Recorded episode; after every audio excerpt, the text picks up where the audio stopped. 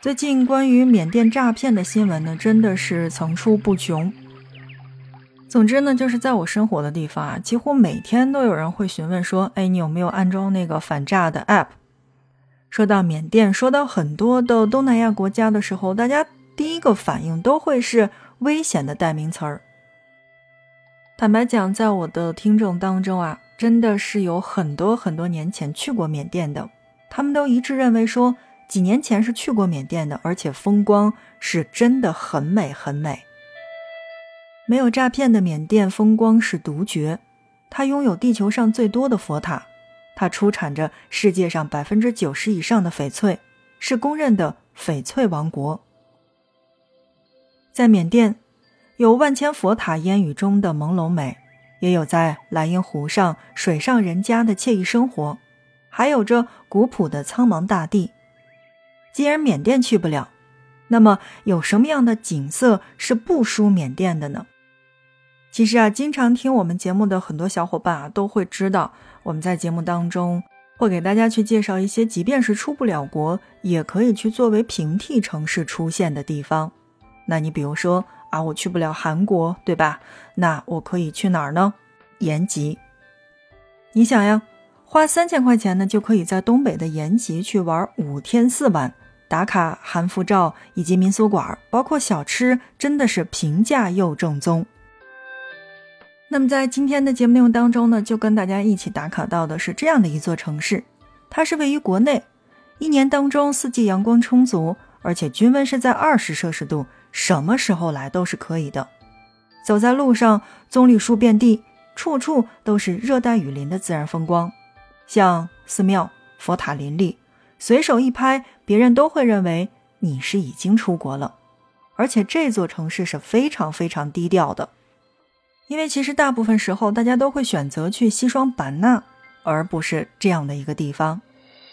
所以，你可以在这边去尽情的享受这里的阳光以及美食，不用担心被打扰。而且这个地方的物价真的是很低，低到三块钱就可以泡温泉，十块钱就可以实现水果自由。你能想象得到吗？这样的一个地方，三元一个超大超大的芒果。四块钱一斤的百香果，以及五块钱一斤的草莓，真的是可以让你吃到撑。所以这个神仙地方呢，南是与缅甸接壤的，是中国通往南亚以及东南亚的重要门户。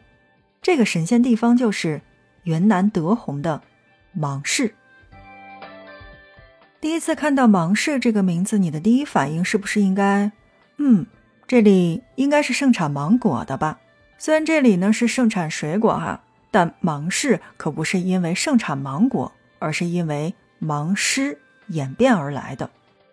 芒，广义上呢是指部落的名称，而狮是为部落首领的称谓，所以芒市芒市它其实是由芒狮演变而来的。它也是全国唯一一个名称只由一个字组成的县级市，芒市。被称为叫做黎明之城，因为它的这个傣族名字呢是叫做蒙焕。传说佛祖到此刚好天亮，便给这个地方取了个名儿，叫做蒙焕。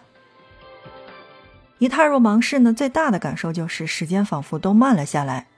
这里的房子几乎呢是以平房和低层建筑为主的，高楼大厦非常的少，而且每一座都会被鲜花包围，浪漫至极。如果你真的是到了芒市之后呢，就会发现街上的电动车的数量要比汽车还多，所以在芒市压根儿就不存在什么早晚高峰，更没有拥挤的公交车以及地铁，一切都是慢悠悠的。芒市总人口里呢，接近一半其实都会是少数民族，你比如说像我们所熟悉的傣族啊，还有德昂族啊、阿昌族啊、傈僳族啊等等，这边。真的是少数民族会非常多。如果你不想出国，觉得在东南亚地区呢会非常的不安全，那么你就没有必要去什么缅甸呀，去什么柬埔寨去看吴哥窟了。因为在芒市，我们依然可以去找到信仰十足的地方。那第一个推荐到的就是蒙焕大金塔。蒙焕大金塔呢是芒市的地标。它坐落在孔雀湖畔的雷崖让山顶，每天清晨第一缕阳光洒在塔尖儿，庄严又肃穆，宛如天神一般，日夜守护着这片土地。传说释迦牟尼生前转世为金鸡的时候呢，曾生活在这样的一个地方。佛涅槃之后的数百年，佛教弟子赵汉达为传播佛祖的教义，亲临此地来进行修炼。蒙幻大金塔呢，高是约七十六米。底座直径是约大概五十米，从山脚抬头望去呢，它庄严肃穆，如同一道通向天空的金光。而当你踏入塔内，仿佛就会进入了一个神秘的佛国，四面的佛像庄严而安详，给人以和平以及宁静的感觉。有些小伙伴肯定听到这儿就会问：那么有金塔，还会有银塔吗？当然有。梦幻的银塔是实心儿的，是无法进入的。塔体有一种对称的美，每个塔尖儿呢都挂着风铃，风吹来就会叮叮当当的响起。刚进入银塔的园区，就会感到一种不同层次的异域风情，千奇百怪的塑像造型发着耀眼的白光。而位于山顶的银塔是看日落以及俯瞰整个芒市的好地方。银塔呢是以白色为基调。一眼望过去，纯色无染，圣洁庄严，蓝天白云之下是非常非常的惊艳的。也就是说，其实这个地方拍照是非常好看的。银塔呢是傣族传统文化的化身，连接着傣族传统文化的传承。所以有机会去到芒市的话，一定不要忘记大金塔以及我们的银塔。正在收听到的是 FM 轻奢时光，听着声音去旅行。在今天的节目内容当中，我们来跟大家一起介绍到的是国外的一座平替城市，这个地方就是芒市。去过的小伙伴们一定会说，这个地方不管是作为泰国的平替，还是作为缅甸的平替，都是可以的。那么在下面的时间当中，让我们来继续跟大家了解到的是，如果去到芒市，有哪一些？是我们可以值得打卡的景点儿。那第三个呢？我要说到的就是树包塔，也是芒市的一大特色。塔高十余米，树高数十米，塔顶着树，树包着塔，顶上枝叶葱茏，脚下佛塔生辉，堪称是塔中绝景。其实顾名思义，大家说到这儿的话，会想到的这样的一个景色就是。茂密的树冠像一把巨伞一样，却撑着佛塔之上，然后遒劲的树干呢，则牢牢地攀附着塔身。想一想这样的一个场景，没看过的小伙伴一定其实是比较向往的。虽然呢，关于这个树包塔有着许许多多的传说，但其实呢，是因为砖砌的塔身天长日久的会出现一些裂纹儿。